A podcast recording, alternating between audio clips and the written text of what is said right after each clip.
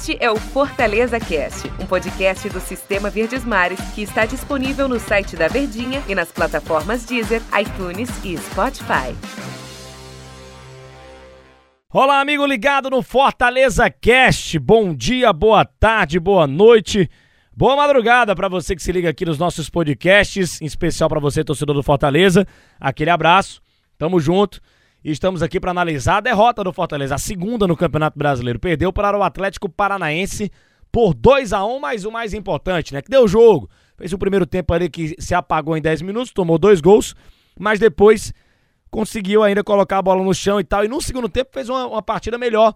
Deu jogo, diminuiu o resultado, buscou o empate, brigou. Eu acho que essa essa performance que faz o torcedor ficar um pouco mais tranquilo de que o Fortaleza é sim, de fato, uma equipe competitiva.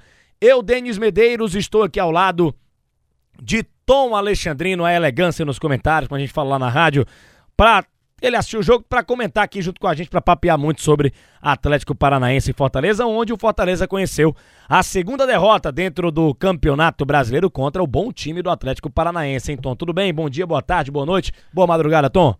Tudo bem, né, Denis? Grande abraço, cara. Grande abraço ao torcedor também. Cara, foi um jogo em que o Fortaleza pacou pecou pelos minutos iniciais, né?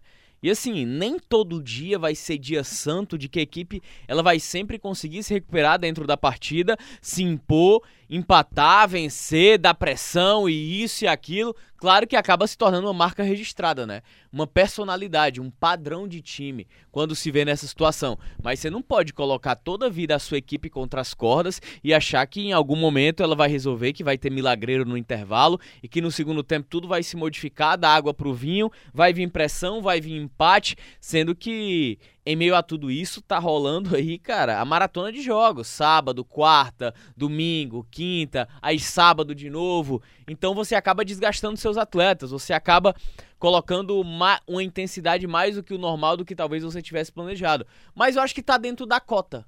Eu acho que perder pro Atlético Paranaense, claro que a gente vai analisar a partida, mas analisando um contexto macro, né, observando a competição, acho que está dentro da cota. Não é um resultado de outro mundo. Não é algo desesperador. Perdeu para o Atlético Paranaense fora de casa.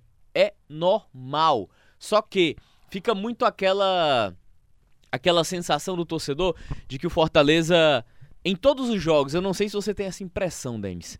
Em todos os jogos do Fortaleza em que ele não conquistou a vitória, sempre há aquele resquício de, poxa, se não tivesse acontecido isso, se tivesse mantido pelo menos 15 minutos desse nível, dava para ter ganho, dava para ter empatado. Eu acho que essa é a lição que fica pro campeonato. É um Fortaleza competitivo em todas as formas. No segundo tempo, o Atlético Paranaense deu campo, né? Eu acho que o Atlético cansou daqueles minutos iniciais intensos. Fortaleza conseguiu sobressair, mas eu vejo que num contexto geral de competição, o Fortaleza ele consegue competir com os adversários. É, e o jogo que perdeu foi contra o Flamengo, né? Fez um primeiro tempo muito ruim, tomou dois gols e no segundo tempo. Coincidentemente jogou, também agora. Jogou melhor e diminuiu, e do mesmo jeito agora, né? Jogou muito mal o primeiro tempo, principalmente os primeiros 10 minutos, onde tomou dois gols em 8 minutos. Tá? Em 8 minutos o Atlético Paranaense fez 2 a 0 no Fortaleza. E no segundo tempo o Fortaleza tentou sair um pouco mais, jogou melhor, mas só conseguiu fazer um gol, ainda foi num bate-rebate, num abafa, né?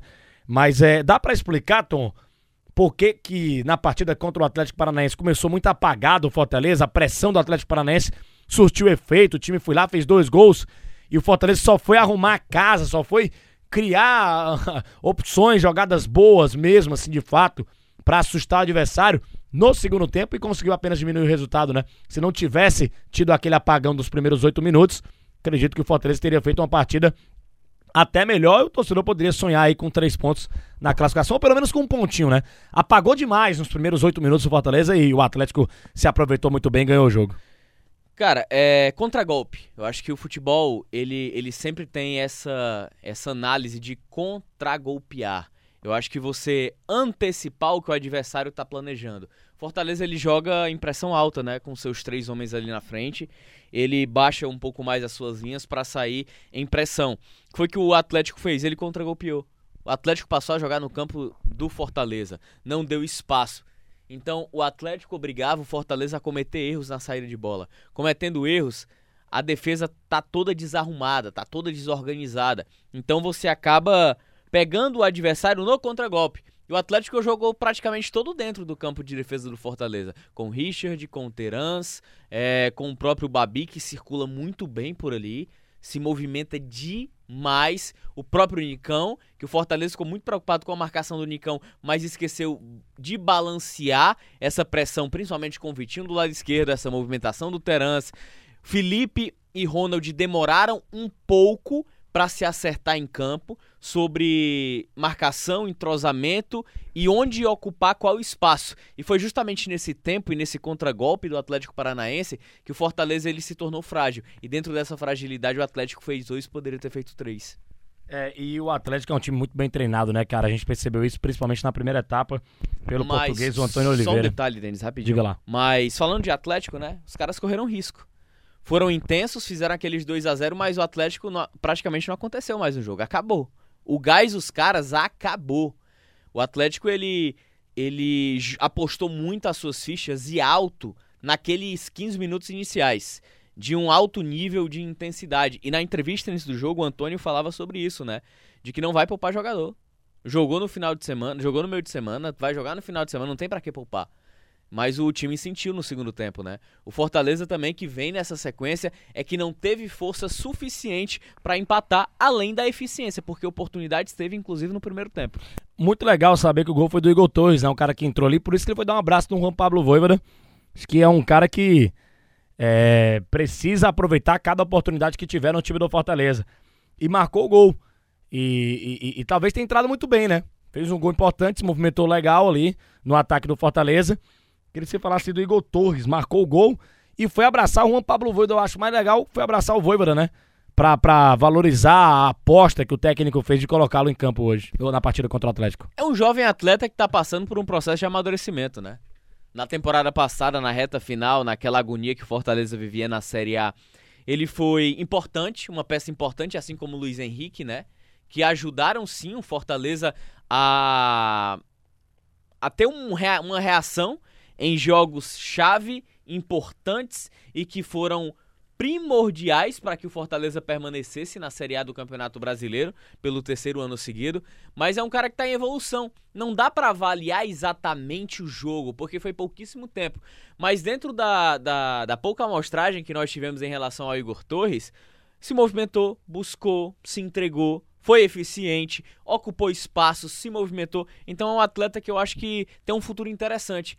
E eu acredito que não apenas o gol do Igor Torres, mas a demonstração de afeto do Igor no momento em que ele faz o gol com o Voivoda demonstra é, um mínimo de entrosamento de que o argentino ele acredita no atleta e de que o argentino está trabalhando o atleta para é, continuar né, nesse processo de evolução.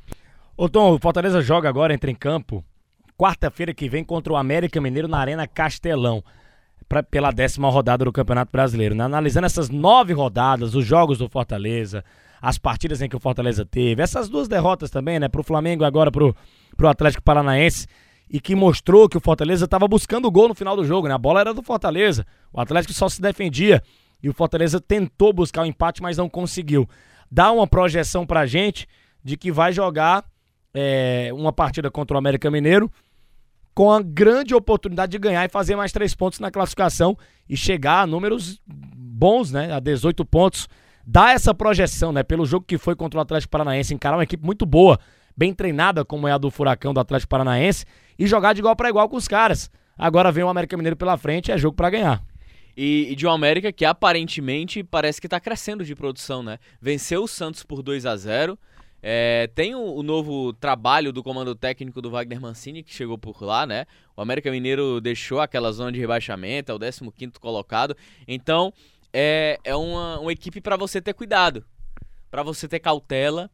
É a mesma cautela que a gente pregou, por exemplo, na, na, no jogo contra a Chape, a gente prega agora, mas sem deixar de salientar que é um adversário mais frágil que o Fortaleza tá pegando um adversário abaixo da prateleira dele. O América tá abaixo do Fortaleza. Tecnicamente falando, o Fortaleza é uma equipe mais, melhor encorpada, uma equipe de mais qualidade. Então, nesse sentido, se, o torna favorito. Mas o favoritismo ele não é sinônimo de que a vitória vai acontecer. Por isso que a gente sempre pondera. E como o Campeonato Brasileiro é campeonato de oportunidades, essa tem que ser também, assim como foi contra a Chape, uma oportunidade pro Fortaleza voltar a vencer. Tom, deu nosso tempo aqui, papo bom, papo legal, voa, passa rápido. Não deu pro Fortaleza, mas é isso aí. A gente analisou aqui a derrota Atlético Paranaense 2, Fortaleza 1. Valeu, Tom, grande abraço, hein? Valeu, Denis, foi bom demais, hein, cara? Valeu. Valeu, galera. Um grande abraço para você, torcedor do Fortaleza. Até a próxima. Próximo episódio aqui do Fortaleza Cast. Tchau, tchau a todos. Este é o Fortaleza Cast, um podcast do Sistema Verdes Mares que está disponível no site da Verdinha e nas plataformas Deezer, iTunes e Spotify.